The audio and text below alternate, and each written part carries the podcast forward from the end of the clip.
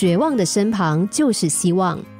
国际知名导演李安曾经多次拿下奥斯卡金像奖，还有其他影展的最佳导演奖。他的成就和荣耀，我们有目共睹。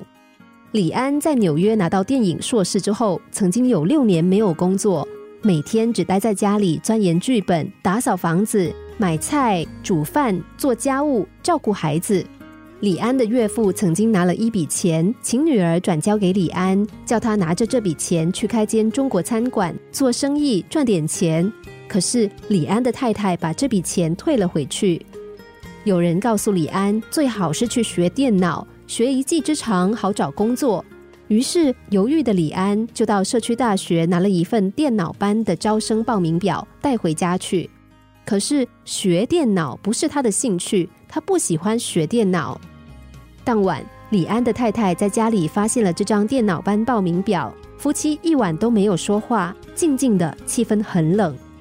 后来，李安把这张电脑班报名表撕掉，丢进垃圾桶里。隔天，李安的太太要出门上班了，在走下屋前台阶的时候，她回头跟在门口送行的李安大声说了一句：“李安，不要忘记你心中的梦想。”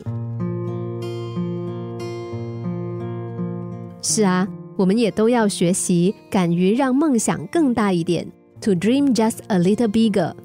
很多事情无法做好，问题不在难度，而在于态度。